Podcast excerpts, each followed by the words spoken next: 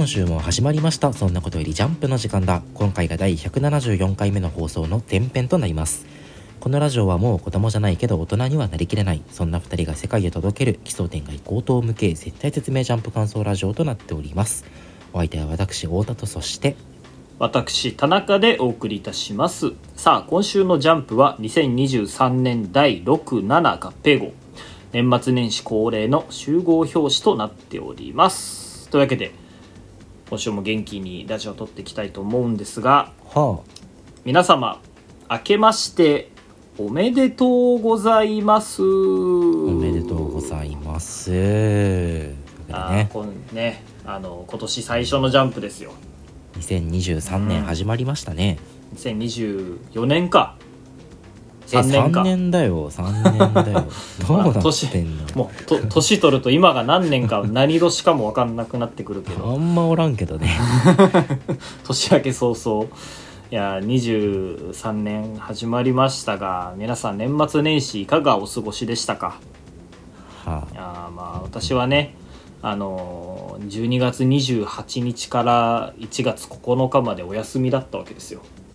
あああいいじゃない。それなんえ職場の休み申請して。そうそう有給取ってもう単純に働きたくなさすぎたからもうもりもり休んだんだけどいまだにね俺はまだちょっとあの年末年始ボケが抜けてないというかだから2024年とかね弱いことを言ってしまうわけなんやけど。まあいいご身分ですねそんな長期休暇取っちゃっていや本当に。なんかねあのラジオでもねちょっと話したことあるけどその来年度4月に福岡に俺戻ることになったから福岡に今新居があるのよ、うん。うんうんそう。で13日間、まあ、新居で彼女と彼女の犬と一緒に過ごしてね、まあ、思う存分リフレッシュはしたわけなんだけどなんやかんや忙しくてさ。いやそうでしょう。うん。なんか言うてそのね私もあの結婚を控えているご身分なわけでこう親戚周りをしたりだとか、まあ新ね、新居もまだ全然完成してないからさいろんなもの組み立てたりいろんなものが届いたりしてそういうのでなんやかんやドタバタしてたらねあの休みも明けて今週死ぬ思いで仕事をしてたっていう感じのまあ年末年始だったんですが。いやいや充実してるじゃない。まあ充実はねいつものね正月みたいな感じではないから充実はしてるんだけど太田君はどんな年末年始を過ごしたんですか？いやもう本当に空白期間ですね。年末年始。ね正月だったってこと、いやまあね正月には違いはないんだけどちょっとね流行りに乗ってしまった感があってあの私ついにコロっちゃったんですよね。あ年末年始ドンピシャで？そうえっとねあら1月の2日発症ああなんかね年末年末は割と元気に過ごしてたのよ。あの、うん。いろいろ買い物も行ってはいはい。あのなんだろう大掃除のテンションが高じてルンバ買っちゃったりね。ああいいじゃん。楽しい年末過ごしてたのよ。うん。ただそこでなんか親戚で集まってうん。ご飯食べたりしたのが良くなかったのか、うん。あの年末に集まった親戚全員コロナになって。ええまず最初にあの奥さんのお母さんが発熱したんだけどはい。当然濃厚接触者になるから次の日から待機しててね。はいはいはい。で熱出るからどうかなとか言ってたらもうま1月2日からまあ発熱して40度40度39度39度みたいなのが毎日続くのよ、ええああすっごいきつくてさ。ああはなんか俺正直舐めてたよコロナのこと。あ なんか何週か前のラジオでもコロナ舐めてたもんなお前。舐めて てるだよね。舐めてたよね俺。そうなんならワクチンのがきついんじゃないとか言ってあそうそうそうそれを言ってたなかったんだけど。4回目をね。ああ言ってた言ってた。そう全然ワクチンのが楽だよ。盛大にフラグ回収してるじゃん。今も後遺症で咳止まんないしさ。あの本当。そう本当に大変なことになってね。発症が2日でで今日13日ってことはまあもうその待機期間は終わったわけだ。そうそうそう。えっあとそれこそお前がその有給職場で取ってるじゃん。ああ456取ったよ。そうそうそう。それと全く同じ期間俺も病気で伏せってて結局仕事始め同じなんだよね。あじゃあ結局13連休ってこと？そうそうそう。12連休長期休暇は取った。本当の休暇から、ね、半分寝込んでたから。本当に体を休めるための休暇だったんのよ。寝正月では寝正月なんだけどね、病床に伏してたよね。俺の彼女もね12月頭にコロナかかってて、うんでまあ同じように40度とか出てたんだけどそっからねなんか1ヶ月弱ぐらい味しなかったってやっぱ言ってて。あそんなに？へえ。そそういうのは大丈夫なの？俺はもう味治ってるけどやっぱ咳ダメだね。あやっぱそうなんだ。肺にダメージが来てる。へうえ、ん肺完全にやられてますね。あらあらあらあら。皆さんこれお聞きの皆さんはどうですかね？コロナ。ちゃんとかからずに無事年末年始を過ごしてたんですかねね？流行ってるからね本当に。流行ってるからって2年間流行り続けて今更お気をつけくださいっていうのもまあなんだかなという。気をつけとるわいってみんなに言われちゃうから今更言ったところでなんだけどまあかからないに越したことはないんでね。あのですね。お気をつけて2023年も過ごしていただきたいなとそう思います。はい。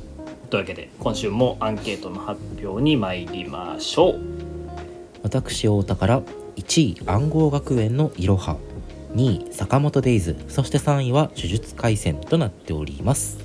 はい。私田中今週の1位は人造人間100そして2位暗号学園のいろは3位ラックラックとなっております。この前半パートでは暗号学園のいろはそして人造人間100の感想についてお話ししていこうと思います。それでは1作品目参りましょう。どうぞ。カステットカルテットの回答編。果たして先週の我々は正解できたのか？暗号学園のいろは第7号。最後に解くものが最もよく解く。はい。新年一発目は西尾維新先生ということでね。暗号学園のいろはですねあのね先週お前がねあのーめちゃくちゃ鮮やかに暗号をね解いたんだよねロゼッタス。まあロゼッタストーンまではちょっとたどり着けなかったんだけど途絶論倒すっていうのが残るっていうところまでは行き着いて、まあツイねそうそう。でツイッターのまああの話を聞いてあこれロゼッタストーンなんだなっていうのは気づいたっていうところまでは行ったのよ。そうそうそう。で実際今週の話読んだらそれで合ってたっていうね、うんうんうん。おおすごいなと思ったでしょ。おおすごい。思った思った。えマジでロゼッタストーンじゃんってもなってる、うんね。なったんだが なったんだだが。がそのさらに上を行く この西尾維新っていうのが憎いよね。いやーこれやられたなって思ったよまあ実質後出しの暗号ではあるから先週時点で解けなかったとはいえ。まあまあまあまあ最終的な答えには行き着かないものの、そのねえっといろはだいろはチームの3つのパズルを重ねると、まあ、ロゼッタストーンという答えが出るっていうところまでは先週の時点でも行きつけてたんだけど、うん。そこに対するそのいろはくんの嗅覚っていうのが、えーっと今回カステットカルテットつまりははいはい。四重奏4つ重ねる演奏がテーマであるにもかかわらず3つしか重ね重ねてないことに対する違和感だったんだよね。うんうん。で結果他のチームと合わせて4つ重ねるとロゼッタストーンからさらに進んだ答え、うん。えートータスが得られるっていう話で。うん。なんかこれって先週時点でも前回時点でもなんかその嗅覚確かにあのたどり着けたなっていう納得感のある結論で。そうね。そのトータスまではたどり着けんでもそうもう一枚重ねるんじゃないかっていう発想はやろうと思えばできたっていうね。そうそうそう。そのなんか塩梅めちゃくちゃうまいよねうん。西尾先生。あどなるほどなねとこう膝を打つ感ありつつでもやっぱりあの最終的な答えをあの読まれてしまうとやっぱり物語としてはそうそうあのそう。そうちょっと物足りなく感じるからね、そううん、答えにはたどり着けないっていういい塩梅だよね。これはね今週やられたなと思ったね。うーん解けたっていう気持ちよさとまだ先があったんだっていう悔しさを同時に感じることができていやさすがに維新先生だなと思ったんだけどなんか今週の小声博士のワンポイントレッスンを読む限りなんかやっぱりうん読者がちゃんと暗号を解いてるなっていう前提で話進めてるんだなっていうのも思って。うーんそうね。ね。そのロゼッタストーンまでは解けるがとかっていう文言があったりとかなんかアンビグラムとかそのそういう説明がもう一回あったりとか肉枝教官がスタートじゃなくてファイトって言ったんだとかさなんかそういうのを散りばめてくるあたりやっぱ西尾維新も読者に対してある程度信頼してるんだなっていうのは感じれたな。うん。ワンポイントレッスンのなんか存在意義っていうのもここに来てやっぱり際立ってきたよね。ね。これコミュニケーションだよね。本当にそうだ西尾よ。維新と読者のね。新しい形だ。新しい漫画に双方向性をもたらしたっていうのは素晴らしいよね。これねでもすごいよね。アンビグラムだったりそのファイトっていう掛け声だったり、このカステッドカルテット始まってから全てがここの答えにちゃんとつながってたんだっていうはい爽快感、めちゃくちゃいいよね。ね。いやいや本当にいい、えー暗号だったんじゃないでしょうか、うん。なんかね暗号部分は暗号部分で出来が良くてすごいなと思っうんうんたん。だけど、まあ、物語の話をこう目を向けるとそのそね、そこもちゃんと面白くなってて。物語部分今回めっちゃいいよね。うんめっちゃいい。このあのいろはちゃんが決意表明をしてね世界で起きてる戦争を全部止めるって、いや主人公してる。ねめちゃくちゃ主人公してるしそれを周りが笑わずにねあの他人の夢を笑う人間はいないからっていう暗号学園の良さみたいなのが描かれてるし一番最後最後でもないか。あのなんか小声ちゃんがさあのいろはだけじゃなくていろんな人にも声かけてるっていうのも明らかにされてたり、暗号だけじゃなくて普通に話も面白いっていうところがすごいね。いろはくんの魅力が特に増したなと思って、うん。まあ、今までその学園クラス唯一の男子生徒みたいなところしか、はいいまいちこう、ねえっと目立つポイントがなかったんだけど、うん。今週そのいろはくんのあのうん。得意な能力としては正解に対する嗅覚があるんだっていうところがね、明らかにされてなんかこれも漫画的ハったりの聞かせ方としてめちゃくちゃいい塩梅だなと思うね。ところなのよね。なんかそのなんだろう暗号を解くのがめっちゃ得意とか、うん。早いとかそういうのってちょっとなんかじゃあ暗号を簡単にすればいいんじゃないかとかなさ作者のご都合主義的な部分が見え隠れするんだけどうん。正解に対する嗅覚が人一倍鋭いからなんか、えっと、答えに対してどこまで答えを掘り下げるかっていううん。ものに対する、あの眼力が人より働くってうん。すごく主人公っぽい性質してるよね。ね。うん。そう。単純に漫画ね書く上でかなり面白くなりそうな性質だよねそうそうそう。特別冴えてるっていうわけではないんだけど、でも人に負けない、えーうん。強みをい一個持ってるって少年漫画の王道だよね。しかも何より謎解きに大事っていうね。いやそうだね。そこがいいよね。うん。今週もこのね他のチームのあのークラスメートに他のチーム組んでるクラスメートにね、はい協力してくんないって言っちゃうぐらいのこのなんていうかあっけらかんとした感じ無邪気な悪みたいなところがねやっぱりいろはくんの魅力だよね。いや第7号にしてもう完全に俺は毎週毎週楽しみになってるんだよね。キャラクターいいしね。言ったでしょ俺が西尾維新は間違いないってやっぱ西尾維新なんだから。もう東秀祭キョラさ確かにあの主役級にいいキャラしてるよねいやいいキャラしてるねいいキャラしてるし最初の立ち位置とは打って変わって普通にいいベジータポジに収まってるのもおもろいいやいつの間にかねしかもなんか学級兵長の適性が今回垣間見えてるというかさ、はいはいはいそのいろはかかすりかどっちかが言ってたけど、うん。そのみチームのみんなにちゃんと見せ場を与えるうん。あの、えーリーダーとしての素質を兼ね備えてたりとかさ、こういうところをキャラクターの見せどころとしてうまいなって思ってね。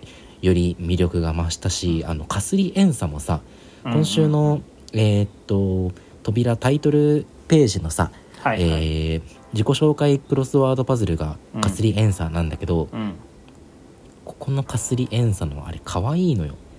かわいいね。何が可愛いってさ星の描き方が可愛い。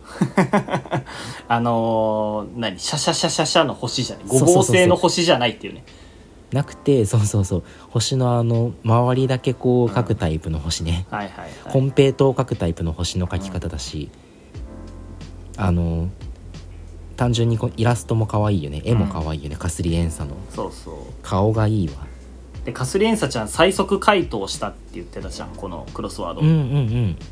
で多分暗号を解くのが簡単すぎて遊び心が出てるのが5番目以降全部真ん中に「の」が来てるのよ回答。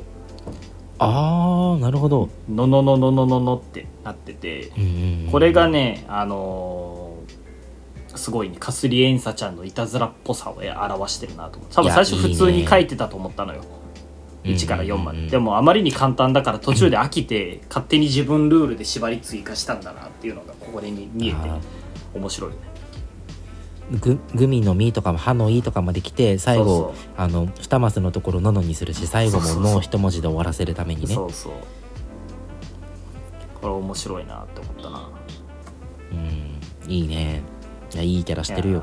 いいキャラしてる。キャラクターもいいし謎解きも面白いしストーリーもね熱いしでもう3拍子揃ってますよ、いや本当に暗号学園のいろはこれ来るんじゃない？うん、いや来るよ。もう来てるよなんなら、来てる来てる、うん、単行本買うし俺。いや2023年一番楽しみな連載作品になる気がしてます。はい。というわけで次の作品に参りましょう。はい。この漫画面白い人造人間100第5話。無知。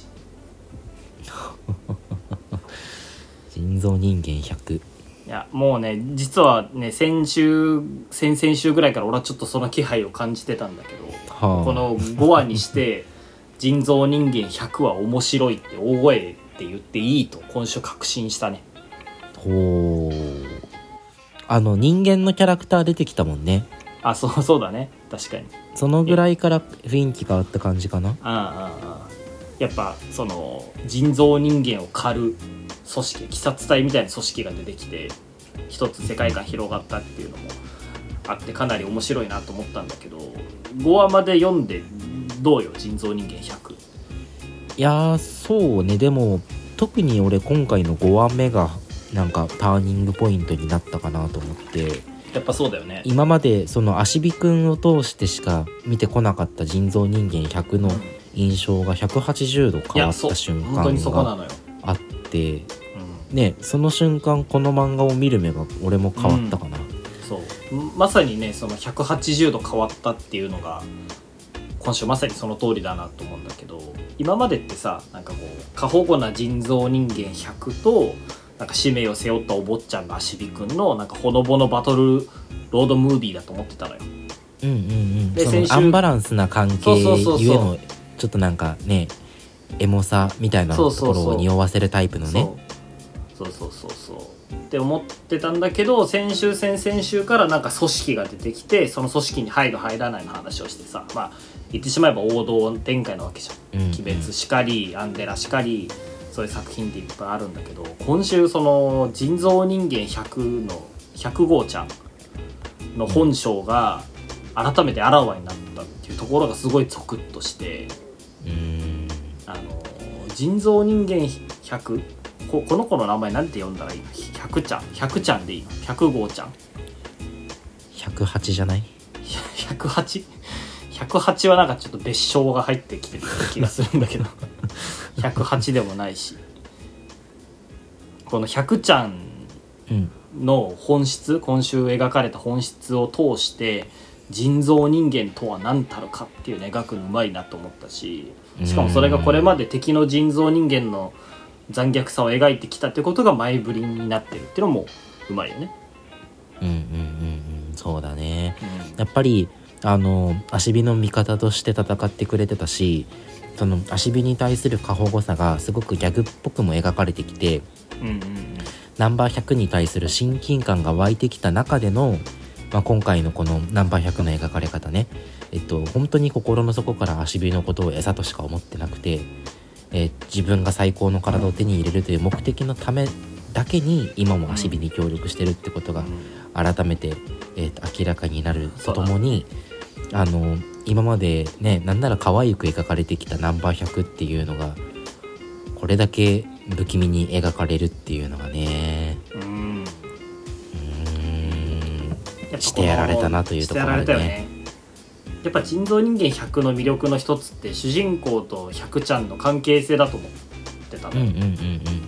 その人造人間 100, あの何？100ちゃんは100ちゃんで自分をもっといい人造人間にするために足火くんのパーツは欲しくてで足火くんは足火くんで家族のあの敵を取るために全ての人造人間を壊滅させたいからあの人造人間100に協力してるっていううんのが今まで明かされててでそこの主従関係というかそこの関係性があるから100ちゃんは足火くんのに対してすごい過保護だったっていうのが今までの関係性だったわけじゃない。でそれが今までこうギャグ的に描かれててさあの、まあ、だからこそほのぼのしてるなとも思ってたんだけど俺それ自体は魅力ではあるんだけどあんまり好みじゃなかったのよ。うんうんうんわかるよその設定は面白いんだけどやっぱ緊張感がなくなるしその今後の発展性がないなと思ってたんだけど今週そのね2人の関係性をなあなあにしないっていうところに目を向けたのがかなり偉いと思っててあの100ちゃんのことを危ういパートナーだっていうふうに足火くんがちゃんと理解してこれから2人でそう組織に入っていくっていう展開になったのがめちゃくちゃおもろいなと思って。だからこれからはナンバー100をあの生かしつつもうん。その弱点を探るような旅路になっていったりするのかな、なんか単純な見方に終わらない雰囲気がもうビシバシに出てるよねそうだね。俺あのえっとね目を引いたのは第1話連載時にさその読み切りとナンバー100のあのデザインが全く変わってることについてちょっと話してたかなと思って、うん。読み切り時のナンバー100はちょっとねあのしゃなんかな？えーっとなんていうっけ？尺八さんだっけ？なんだっけ？八尺様。八尺様か。尺八じゃないわ。あ の八尺様みたいなさちょっと不気味な雰囲気漂う女性のイメージで描かれてたんだと思うんだよね、うん。それがあの連載にあたってナンバー100のデザインがかなりポップでキュートな感じになったことに対して、あのー物足りなさを感じてたのよ、うんそれはわかるでもそれすらも今週のこのギャップを引き出すための布石だったんだなって思うと、ああなるほどね。なんか途端にその作者に対する信頼感っていうのが今回増してきてさ、うんやっぱり描きたかったところ根底にあるのは読み切りの中で描かれたようなナンバー100のその見方なんだけどもどこか危うい不気味っていう、結局そこからブレてないんだなっていう信頼が今回得られたね。そうだね。いやー5話の段階でねこうやって話一回ひねってギアを上げたっていうのはかなりいいなと思って。早いよねでも昨今のその新連載の中で見てもひかなり早いぶりだよね。うん。うんうんうんいや本当にね頑張ってほしいな一気に応援したくなっちゃったな今週。うんわかる。楽しみ。ね。なんかでもあれだよね。あのーこのさモート政府うん。ね、えっと人造人間討伐するモート政府さ、はいはいめちゃくちゃなんか怪しげな祝祭が執り行われてそうじゃない？そうだね。あのミッドサマーのホルガ村にしか見えなくて。ホルガ村かもしれないね。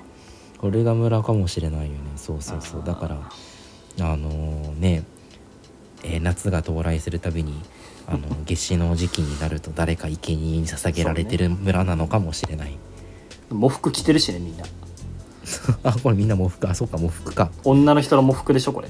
あのそうだね。ベールみたいなのしてるし西ねし螺旋階段にも手すりがないから多分こっからあれじゃない？あここ80から歳になったらこっから飛び降りるんじゃない？みんな。